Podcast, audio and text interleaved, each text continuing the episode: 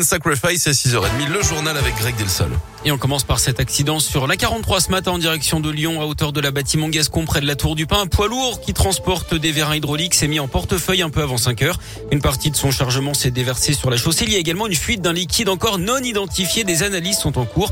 La bande d'arrêt d'urgence et la voie lente sont coupées actuellement. L'intervention devrait durer une bonne partie de la matinée. Le secteur est à éviter.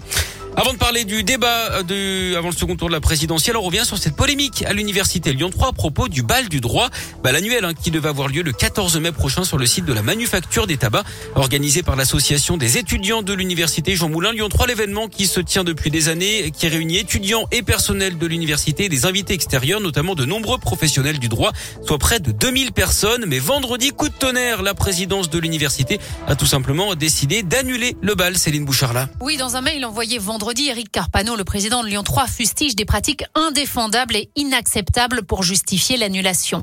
Alors, qu'est-ce qui a donc provoqué l'émoi de la présidence? Eh bien, ce sont des cartons de non-invitation ciblant certains étudiants. Le mail qui évoque l'universalisme qui prévaut au sein de l'université laisse entendre que les étudiants bannis le sont sur la base de critères douteux.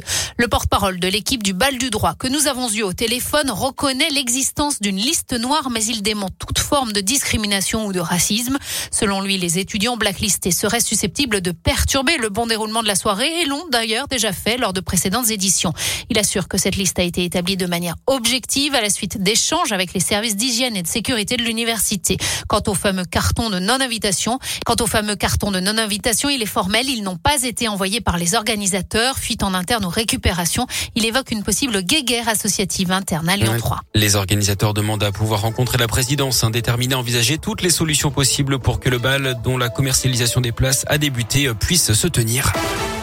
Le débat de l'entre-deux tours ce soir avant le second tour, donc ce sera dimanche de la présidentielle Emmanuel Macron face à Marine Le Pen. Plusieurs thèmes imposés seront abordés avec un temps défini pour chacun.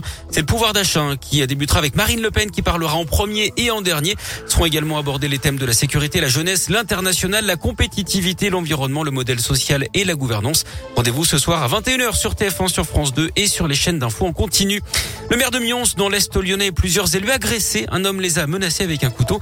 Ça s'est passé hier soir vers 20h sur le parvis de la mairie. L'individu ivre a rapidement été maîtrisé et désarmé par deux adjoints de la ville avant l'arrivée de la police municipale et de la gendarmerie. D'après le progrès, il a été placé en garde à vue. C'est une randonnée qu'ils n'oublieront pas dans l'un à Chaiserie Forence. Trois personnes se sont retrouvées bloquées hier après-midi sur une paroi rocheuse. Une femme de 44 ans et un enfant de 8 ans ont dû être secourus à 10 mètres de hauteur par des pompiers spécialisés dans les interventions en milieu périlleux. Les secours sont également intervenus pour venir en aide à une jeune fille de 18 ans qui se trouvait à 25 mètres de haut. Heureusement, personne n'a été blessé.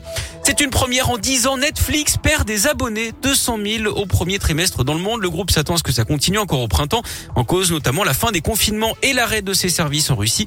Pour rectifier le tir, Netflix va arrêter le partage gratuit des comptes. Près de 100 milliers de foyers, 100 millions de foyers ne paient pas d'abonnement, et d'après les estimations. D'ici un an, il faudra donc payer pour ajouter des comptes d'utilisateurs. Il pourrait également y avoir des abonnements moins chers, mais avec de la pub d'ici un an ou deux.